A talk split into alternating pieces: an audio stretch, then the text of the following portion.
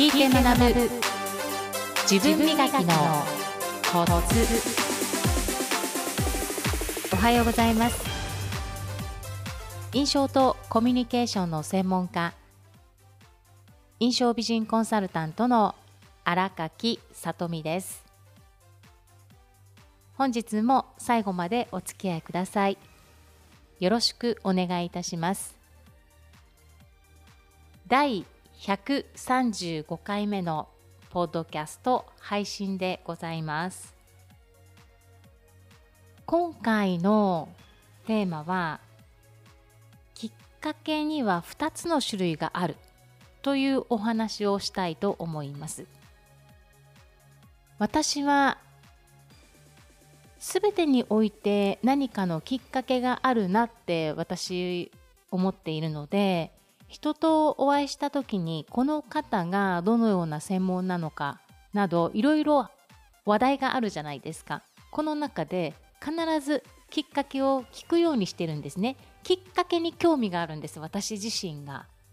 絶対何かしらのきっかけがあって今ここにいるというのかな。今の状況があるわけだからそのきっかけにフォーカスしてみると深掘りしてみると結構面白いんですよね。そのような話って私はとても興味があるからどんな方にもきっかけを聞くようにしてます。自然な流れで結構聞きますね。ではきっかけ2つの種類がありますということなんですがまず1つ目です。自らアンテナを張ることによって得るきっかけです。こういうふうになりたいとか例えば何か資格を取りたいって考えた時でも何の資格かわからないこんなものがあったらなって考えていたらたまたま新聞を広げたら欲しい情報が載っていたこの資格でいいんだとかあるいは人と話している時にそのような話題が出たり皆さんもこれまでの人生このようなことを多く経験してきているはずなんですよね。自らアンテナを張ることで意識することで掴んでいくきっかけが一つ目のきっかけです。自らアンテナを張ることで得るきっかけ。二つ目は相手から声をかけられて得るきっかけです。特に意識してたわけでもなく興味があるわけでもなかったけれどもこの方から声がかかってなんとなく言ってみようかなとか私ですとどなたから声がかかったのかっていうことが結構私は行く行かないを決めるポイントになると思います。多くの方はそうじゃないですか。まあ内容に興味があったらもちろん行く方もいらっしゃるでしょうし誰から声がかかったかっていうことも結構この方と一緒に行きたいなっていうこともあると思うんですよね。それが行きたい基準になるということもあります。相手から声がかかったことがきっかけで興味を持つようになり、ハマっていくというきっかけですね。一つ目は自ら意識をして自らアンテナを張って得るきっかけ。二つ目は特にアンテナは張っているわけではないけれども相手から声がかかってきたとかということですね。この二つのきっかけなんですがどちらもその後の行動でチャンスをつかむかつかまないかは、あなたがどういう判断をしたかです。ここは共通点だと思います。私の最近のお話、起こった出来事ね、きっかけをお話しします。後者のきっかけです。相手から声がかかってというパターンが今回ありました。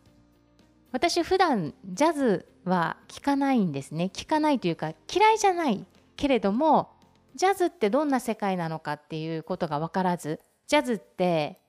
バーに行くと流れているっていうような大人の雰囲気っていう感じですね。ジャズシンガーとかどんな方がいらっしゃるかっていうことも分からず数年前に小野梨沙さんという方が素敵だよということで紹介していただいてそれで YouTube や Spotify で聞くことがありましたがここ4年ぐらいはすっかり忘れていて聞いていませんでした。今回私のお友達から声がかかってきたんですね。11月10日に行われました琉球新報ホールでのトランペッター日野さんとジャズシンガーのケイコ・リーさんの生演奏ライブなのかな？ライブって言い方なんでしょうか？がございまして、声がかかったので、行ってまいりました。生演奏、本当に心に響くなと思って、鳥肌立ちまして、ケイコリーさんが出てきた時、もう、容姿と声に魅了されました。大興奮で、本当に立って体を動かしたいぐらいの 勢いで、そしてかっこいいんですよね、本当にね。服装選びもすごく素敵でしたし、ケイコリーさんご本人やはり自分のことをよくご存知でいらっしゃるなと思ったんですが、ケイコリーさんご本人を引き立たせるお洋服選びがパーフェクトだなと思って、こんな年重ねたいなと思いました。そして出演者の皆様、トランペッターの日野さんもそうなんですが、日野さんは80歳で、80歳には見えず、私の父親と1歳しか変わらないんですが、なんだこの違いはって思ったと同時に、いや、比べてはいけないっていう自分とね、一人で戦ってましたけれども、とにかく80歳には見えないトランペッター、肺活量もすごいですね。ほっぺただけでなく首元も膨らむというね。このお二人、ドラムやピアノ、演奏者が何名かいるんですが、ギターとかね、いるんですが、その方々と演奏していく中で、歌っていく中で、自分を主張主張しすぎないんですよ。相手を立てながら、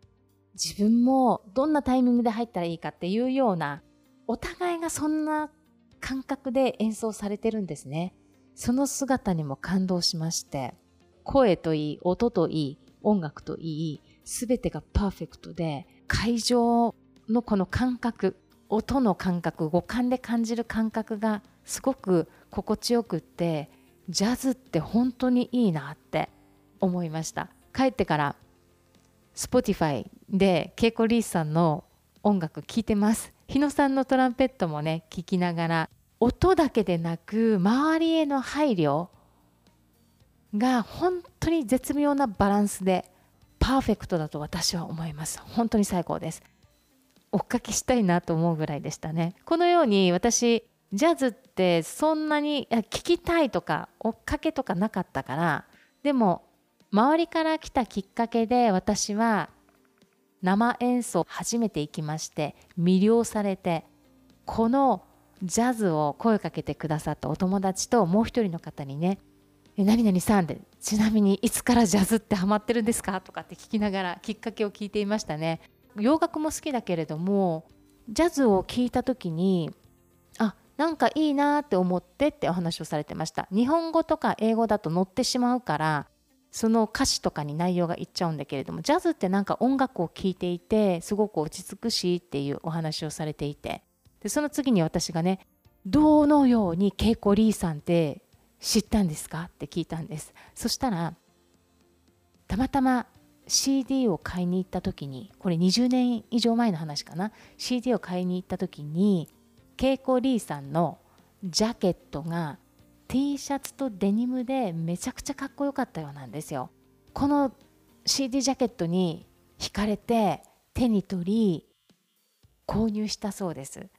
そこで音楽を聴いてハマって稽古リーいいなって日野さんもトランペッターとしてね知っていたということでそこで彼が声をかけてくださって私のお友達にね共通のお友達なのでとっても仲いいお友達で私は紹介いただいて去年ぐらいから仲良くさせてもらってるんですけれどもこのようなつながりがありましてだから自分から興味を持っていてジャズを探したわけではない。でもひょっとしたところから声がかかって興味があって行きたいと思って行ったらジャズにはまってしまうというあこんな歌歌えたらかっこいいなと思いながら聴いてましたね。体も揺れながら聴いていたという感じです。このようにきっかけって自分からアンテナを張ったりすることで見つけるきっかけと周りから声がかかって今までそんなに興味がなかった。興味がないというか興味を持つきっかけがなかったということですね。だけれども声がかかっていざ行ってみると「ん？これいいぞ」って興味関心を持つことにつながる。これって行くか行かないかって自分で決めることじゃないですか。これも全て流れなので本当に心で感じて動くことってとっても大切だなって思いました。皆さんもこのきっかけ自分からアンテナ張っていると情報が入ってくるっていうことは皆さんすでにご存知かと思いますが興味がなくても誰から声がかかったかっていうこともすごく大事だから周りから声がかかった時に興味がないってすぐ断るというより声がかかってきたっていうことは何か意味があるのかなって思うことや先ほど伝えたように心で生きたいって思うことで行動するっていうことでもいいです。なさってみてください。趣味が広がったりそれから今まで興味がなかった分野で興味を持つことでその興味を持った先に集まる人々と新たなご縁が生まれてくるかもしれませんよね。そうすると今まで気づかなかった自分にまた新しい発見が出てくると思います。自分が知らない自分ってきっとねまだまだあると思うんですよ。だから人生の中で一つでも多くの新しい自分発見できたら嬉しいと思いませんか？では皆さん今週ちょっときっかけについてねアンテナを張ったりあるいはアンテナ張ってなくったって周りから声がかかったらやってみるっていうことをチャレンジなさってみてくださいそうそう今思い出したんですが前職で私が専門学校の非常勤講師になりたいって思ったのは私が主任になって人を指導する立場になったからなんですよ。それも企業に勤めていると移動がある企業では私はここは行きたくないですって拒否することできないじゃないですか。これもある意味相手から与えられたきっかけなんですよね。会社側から与えられたきっかけ。それは断ることできないからもちろん仕事としてやっていきますが給与もいただくのでねそのような流れがあって私が講師になりたいというきっかけを与えられたのは前職なんです実はだから本当にありがたいなと思います前職勤めて14年間過ごす。その中で勉強となりそこにいたきっかけでそのこその会社にいたことがきっかけ主任になったことがきっかけ人を指導することがきっかけとなり専門学校の非常勤講師になりたいなって思ったので今回の2つのきっかけのテーマで話すと後者の方です。相手から言われたっていう感じのきっかけですね私はね。そして今があるっていうことでございます。皆さんそれぞれのね人生のきっかけをちょっと思い出してみてください。そしてこれから先自分からアンテナを張って得ていくきっかけ周りから声がかけられるきっかけなども出てくるのでそこでしっかりと自分のチャンスとなるきっかけをつかんでいただきたいと思います。それでは皆さん今週もニコニコスマイルでハッピーウィークをお過ごしください。皆さんのもとに素敵な出来事がたくさん舞い込んできますよう心から祈りましてポッドキャストの配信を終了します。最後までお付き合いくださいましてありがとうございました。また来週お会いしましょう。